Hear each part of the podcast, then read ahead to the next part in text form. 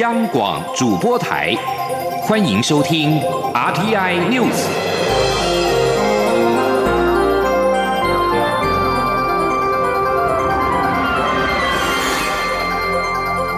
听众朋友您好，欢迎收听这节央广主播台提供给您的阿天 News，我是张顺祥。今明连续假期期间，各大景点涌现人潮，外界忧虑可能会增加俗称武汉肺炎的 COVID-19 传染的风险。而即将到来的五一劳动节连假是否继续放，也引发了讨论。对此，行政院长苏贞昌今天受访的时候表示，五一连假目前并没有取消的规划，但如果民众不能够自律做到一起防疫，以至于疫情恶化，政府会灵活处理。请听央广记者王维婷的采访报道。清明连假期间，垦丁等知名景点涌入观光人潮，外界忧虑观光景点人挤人，没有保持适当社交距离，可能会增加武汉肺炎的群聚感染风险。清明连假出游潮恐怕成为防疫破口，五一劳动节连假要不要继续放，也引发讨论。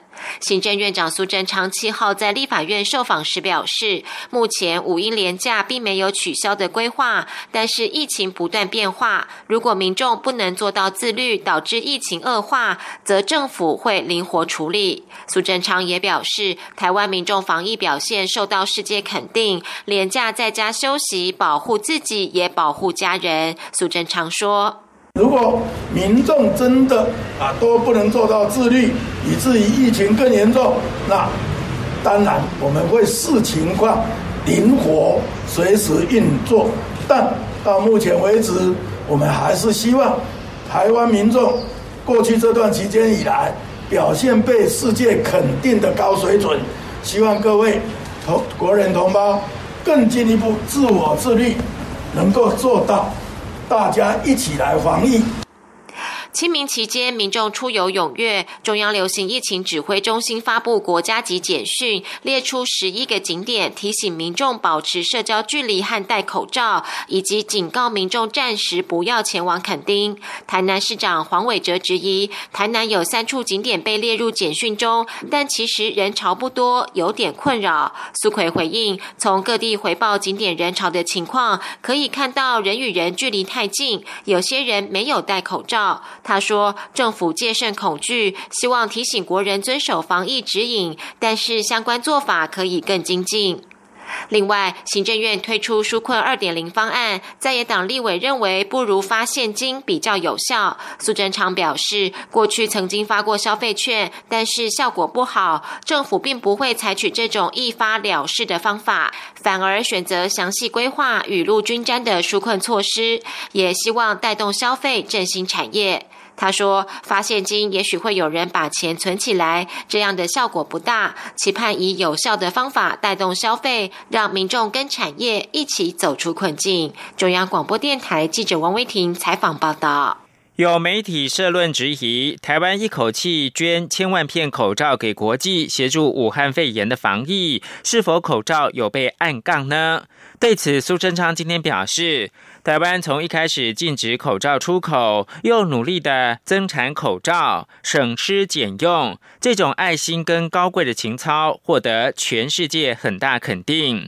苏贞昌呼吁国人要珍惜身上有全世界最稳定、最便宜的口罩，也要相信政府绝对不会暗杠滥用。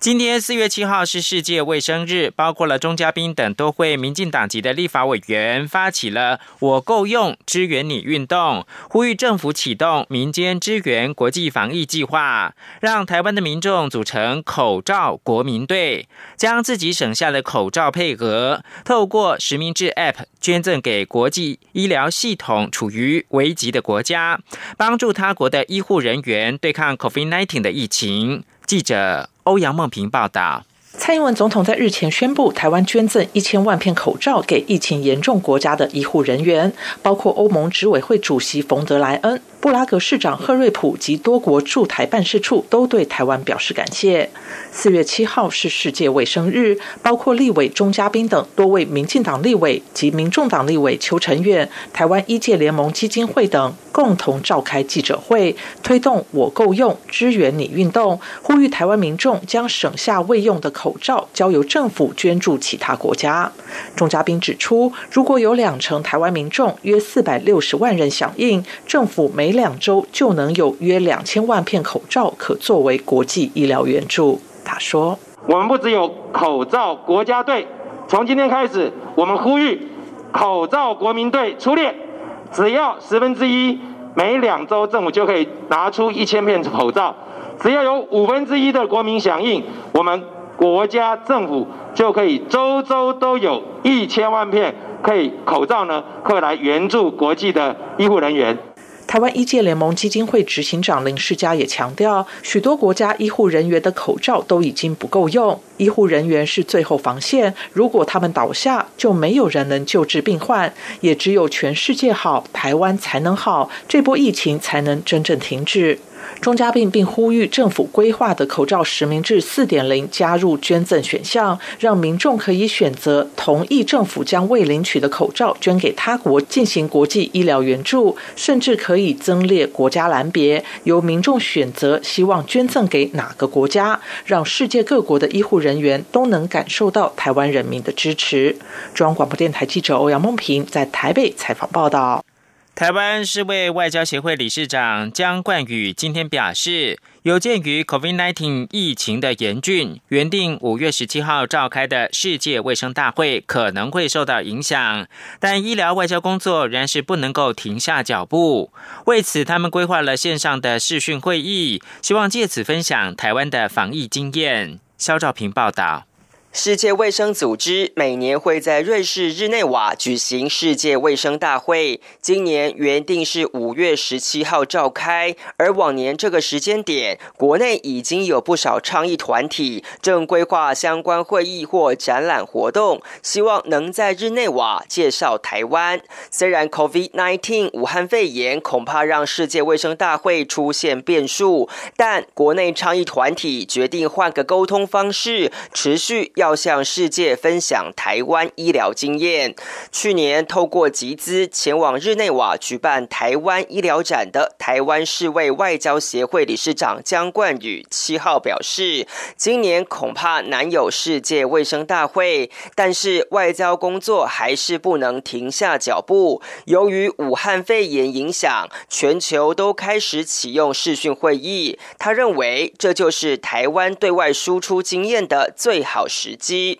为此，他们率先要在四月十四号向全球台湾人举行连线记者会，聚焦在防疫外交以及要如何协助台湾参与国际组织。他说：“那那晚是分享台湾的防疫经验，还有说哈，很多那个全球台湾人对于说那个如何改革 WHO 哈这个这个国际组织哈，那会有什么样的想法？”会有什么样的做法？大家在做什么样的努力？这个分别说，从防疫外交，还有说那个国际组织的参与，和这两个点做切入。不止如此，台湾世卫外交协会近期更密集的联系几个疫情严重国家的民众以及医护人员等相关团体，要在五月十七号前后举行以“小国战力”为名的跨国线上防疫研讨会。江冠宇说：“目前这个台湾世卫外交协会这个组织，哈。”也会去办那个线上 WHA 的活动哈，叫 Combating the COVID-19 台湾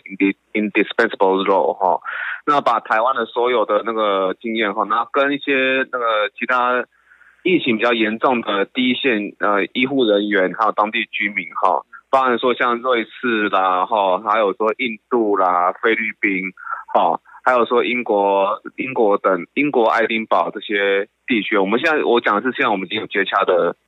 地区哈，然后可能会做一个线上的研讨这样子，而且是都会对外转播的。台湾防疫经验屡获国际肯定，支持台湾参加世卫的声音也越来越大。当中除了有公部门与国人的努力外，民间团体也积极发挥影响力，都是希望争取更多有我力量支持台湾。中央广播电台记者肖兆平采访报道。COVID-19 疫情肆虐全球，何时结束仍看不见终点。几个工商团体今天表示，疫情冲击全球的经济，影响超乎预期。不过，各国是纷纷端出方案，积极救市。要出现经济大萧条的惨况，可能性并不大。全国商业总会认为，在欧美消费端疫情仍没有达到高峰之下，需求大减，台湾今年经济成长率应该难以保一。央广记者谢嘉欣采访报道：武汉肺炎延烧多时，严重性超越当年 SARS。原先外界预估可在上半年跨下句点，但如今欧美疫情持续且未达高峰，各界都认为若疫苗未能尽早研发成功，疫情势必将延续到下半年，甚至可能流感化没有尽头。对此，全国商业总会理事长赖正义表示，疫情对经济影响超乎预期，大家要有心理准备，这会是一场持久战，但应不至于出现过去经济大萧条的情形，因为各国经济体质看来还不错，且端出各种方案来挽救经济。他说：“因为现在资讯发达，全球资金也很充沛，政府也大力的提出 QE 出来。那么美国一个国家就拿出了两兆美金，全球都在释放资金。疫情一过，就很快就会复苏，不会像以前大萧条一次就三五年的时间，这个影响就很大了。但是以目前的经济的控制力，零八年的经验。”也是隔年就恢复的哈，还不至于，而且还要有做通膨的考量。中小企业总会理事长李玉佳指出，经济大萧条的可能性仍在，只是就目前各国措施而言，可能性并不大。不过仍要看疫情发展情形而定。赖正义也强调，政府虽扩大纾困规模至新台币一兆五百亿元，但因台湾身为外贸导向国。在欧美疫情未歇、影响需求持续减少下，台湾今年将面临经济成长率保一大作战。政府纾困动作要快，最重要的是稳住企业现金流，不要断掉，否则将迎来倒闭失业潮。李玉佳则表示，感谢政府扩大对中小企业纾困，将振兴资金贷款提高至一点五亿元，而税务方面也可延缓分期缴税。不过，他建议，与其缓缴，不如直接降税，帮助会更大。例如，将银所税暂时调回百分之十七，等到经济复苏以后再调回来。中央广播电台记者谢嘉欣采访报道。国际新闻：由于俄罗斯跟沙地阿拉伯的减产谈判延后举行，国际油价六号恢复跌势。纽约商品交易所西德州中级原油五月交割价下挫二点二六美元，以每桶二十六点零八美元作收。在伦敦，北海布伦特原油六月交割价下跌一点零六美元，收在每桶三十三点零五美元。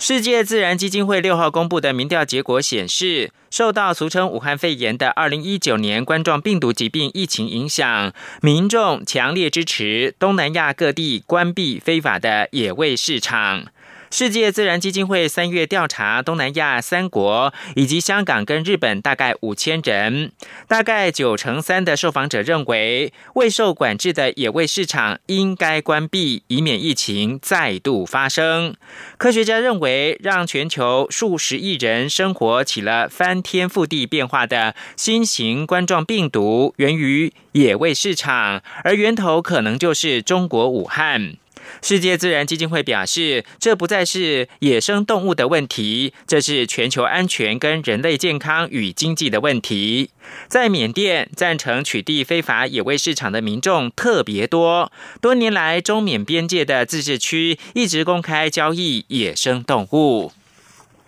最后提供给您是法国俗称武汉肺炎的二零一九年冠状病毒疾病疫情严峻。起初坚持口罩对一般民众毫无作用，甚至有反效果。而今政策正在松动转变，考虑要求民众出门戴口罩。政府的幕僚说，政策转弯跟法国口罩的库存量有关。以上新闻由张顺祥编辑播报，这里是中央广播电台。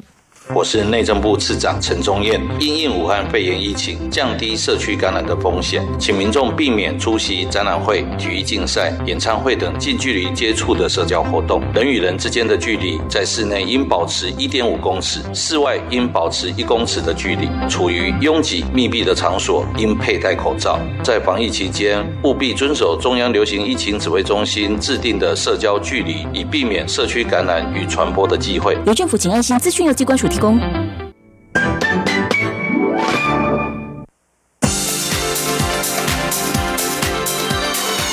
这里是中央广播电台台湾之音，欢迎继续收听新闻。各位好，我是主播王玉伟，欢迎继续收听新闻。武汉肺炎 （COVID-19） 疫情重创意大利，奉献台湾超过半世纪的吕若瑟神父，为了缺乏医疗资源的家乡向外求援。没有想到，台湾人报恩的能量远超过想象，短短六天涌入一点二亿元的善款，让天主教灵医会募款中心在昨天晚间紧急宣布喊停，呼吁大家不用再捐。吕若瑟神父更发出公开信，感谢台湾，并且引用郑南荣的名言，表示这真是一个好国好民的好地方。感谢天主当年将他带到这个地方来，他也更坚信这是他一生都想留在这里的原因。吕若瑟神父在公开信中表示，自从媒体报道来自意大利神职人员对于家乡疫情的关切之后，感受到台湾社会浓郁的爱心，但却没有想到涌入的金额是如此庞大。除了募款中心同仁在廉假期间现场出估的三千笔捐款，总额约一千多万之外，在六号宜兰圣母医院会计同仁仔细核算来自邮局和银行的转账及汇款总数之后，金额竟高达。将近一亿元，汇款人次超过两万笔，因此紧急喊卡，呼吁外界不用再捐款。他也感谢大家的爱心，接下来可以让满意的爱心留在留给在台湾更需要的偏乡父老。聚将焦点转到财经，关心股市的行情。俗称武汉肺炎的 COVID-19 疫情，美国纽约州连续两天的死亡病例减少，美股欢庆疫情放缓，道琼指数大涨超过一千六百点，涨幅超过百分之七，持续激励今天开盘的台北股市等亚洲主要股市。台股今天一早开高并上涨超过两百点，重新站回万点大关。不过走高之后遇到调节，又回到万点之下，但已经站稳九千九百点。前天记者陈林信宏的采访报道。根据美国霍普金斯大学六号发出的最新统计，新冠病毒导致的疫情在全美造成的死亡人数已经达到一万零三百三十五人，次于意大利一万五千八百多人及西班牙一万三千多人，位居全球第三。确诊人数三十四万七千零三例，位居第一。至于疫情最严重的纽约州州长古默在每日的记者会上表示，入院和死亡等近期数据显示，纽约州的疫疫情危机可能处于平稳期。纽约州死亡人数已经连续两天持平。美股欢庆纽约州疫情放缓的讯息，美股道琼周一上涨一千六百多点，涨幅超过百分之七，站上两万两千六百点大关。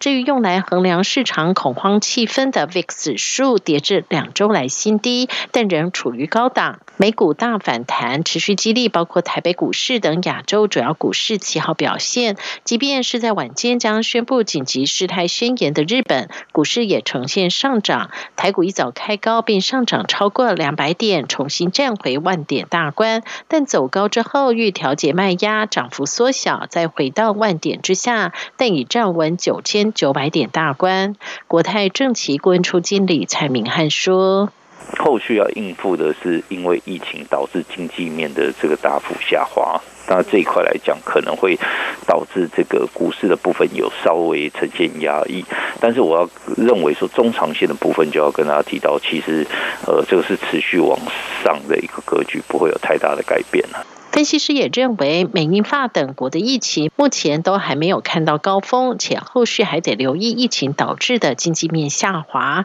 股市短期震荡难免。汇市部分，由于外资在清明年假后，在台股由卖超转为买超，新台币对美元汇价呈现走升，续往三十点一元价位靠拢。中央广播电台记者陈林信鸿报道。持续关注台股中午的最新行情。现在时间是中午的十二点十九分。目前台北股市上涨了一百三十点九三点，来到九千九百四十九点六七点，涨幅百分之一点三三，成交金额为新台币一千三百零三点零二亿元。而面对武汉肺炎疫情对旅行业带来的冲击，政府正积极祭出各项的救济纾困措施，包括直接补贴业者四月到六月的营运亏损以及员工薪资的四成等等。对此，业者直言感谢政府没有让大家吃土，但是他也预估最多撑到六月，万一届时疫情还没结束，政府却已收伞，可能很多业者就只得关门或转行了。今天，央广记者吴丽君的采访报道。武汉肺炎疫情如同一场大海啸，几乎让旅行业灭顶。尽管交通部先后寄出各项纾困救急方案，包括补助员工转型培训课程，还直接补贴全台近四千家旅行社，连续三个月每个月新台币十万元营运亏损，员工薪资也补助四成，最高两万元等等。对此，中华民国旅游品质保障协会理事长。许阳哲七号受访表示，感谢政府让大家不会吃土。预估在政府支撑下，多数旅行社应该都可以撑到六月。但接下来，万一疫情还没结束，政府又已经收伞，是否还能继续撑下去，就要看各家旅行社的体质了。许阳哲指出，由于旅行社多半是中小企业，尤其中南部大多是。夫妻两人经营，而且楼上住家，楼下办公室，房子都是自己的，也不用租金。反倒是都会区租金贵，比较麻烦。以某家大型旅行社为例，整栋楼都是租的，加上员工薪资，一个月开销就要两亿五千万，三个月就是七亿五，因此十分忧心。但即使是员工五百人的中型旅行社，一个月也要两千五百万到三千万的开销，也因此能不能撑过六月，就要看业者自己要不要拿钱出来。徐阳哲说：“看你要不要拿钱出来撑嘛，你不撑就最多顶到六月后面还没有结束，政府再不补助，他就撑到这时候，要看他觉得划算不划算，是不是要不做了。”有年纪大就不要做嘛，夫妻两个算了就不做嘛。那你要不要转型？像我现在卖蛋卖得很好啊，因为都是我的客户，客户给我卖，让员工第一个有事做，第二个就是跟员工讲嘛，你要全心来搬新，你要全心的努力卖。我没裁员，没减薪。徐阳哲表示，现在百业萧条，没人去餐厅了，叫餐的人也少了，想转行也转不动，每天唉声叹气也没用，只能忍一下，吃差一点，顺便减肥。而为了避免疫情卷土重来，他也考虑副业要继续经营下去。中央广播电台记者吴丽君在台北采访报道。文教消息。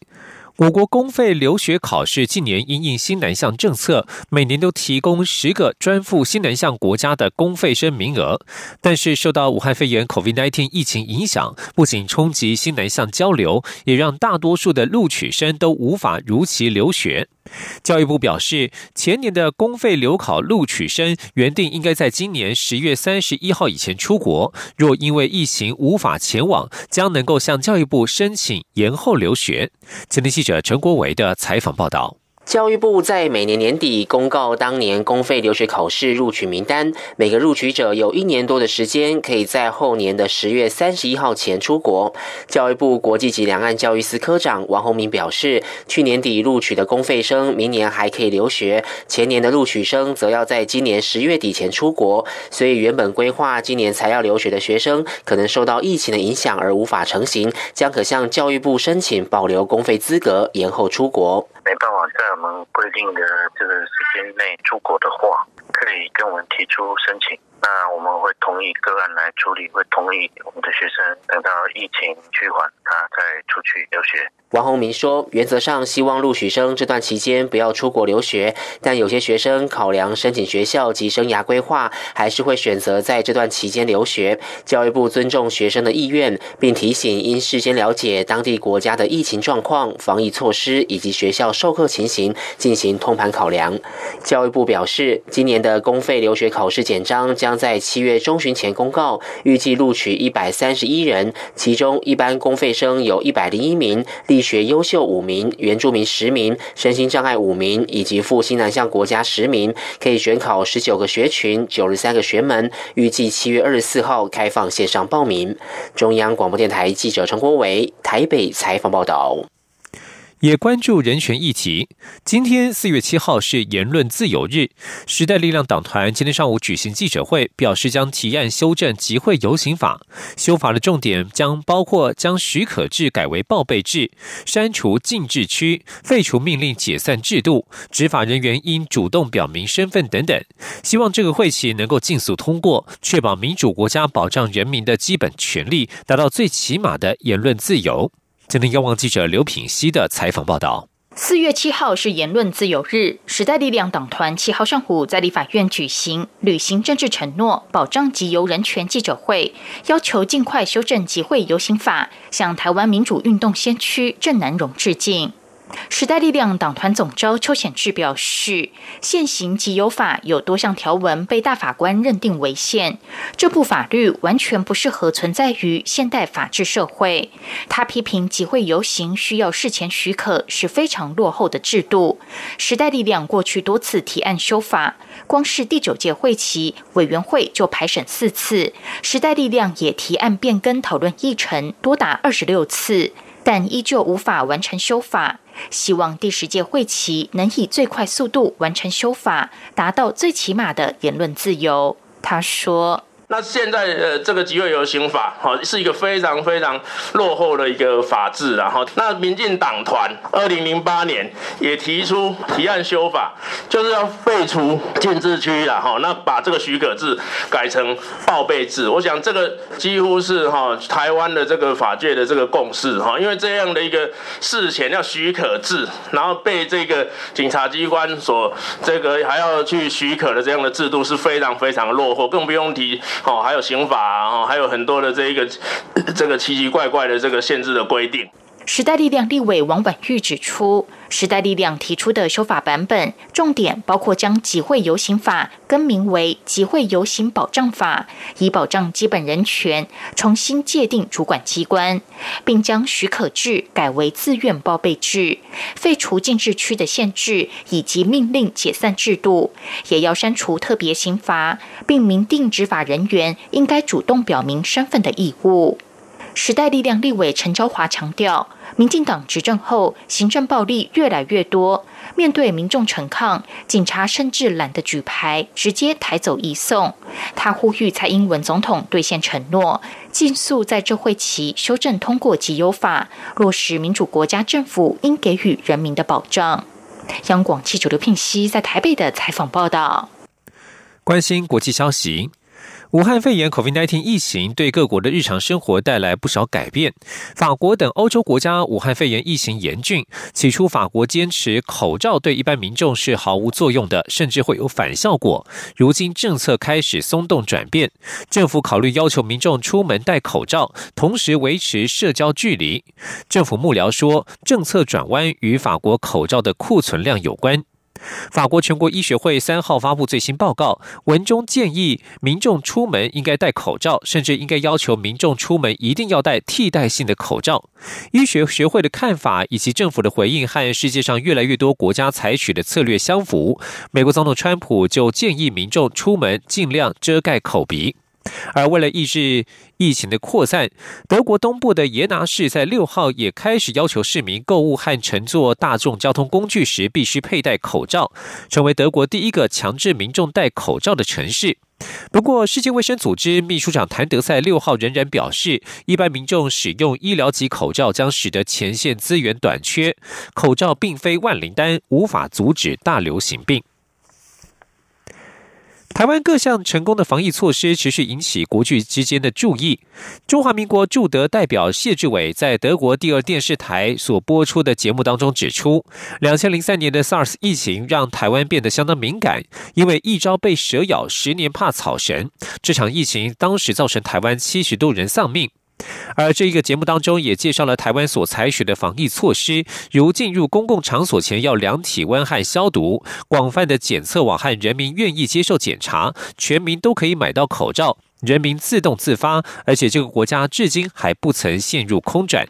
世界棒垒球总会的官网日前也指出，中华职棒领先美日韩成为今年率先开打的职业联盟赛事，并且还在推特上分享了中职的疫情限定版 logo。以上新闻由王玉伟编辑播报，谢谢收听。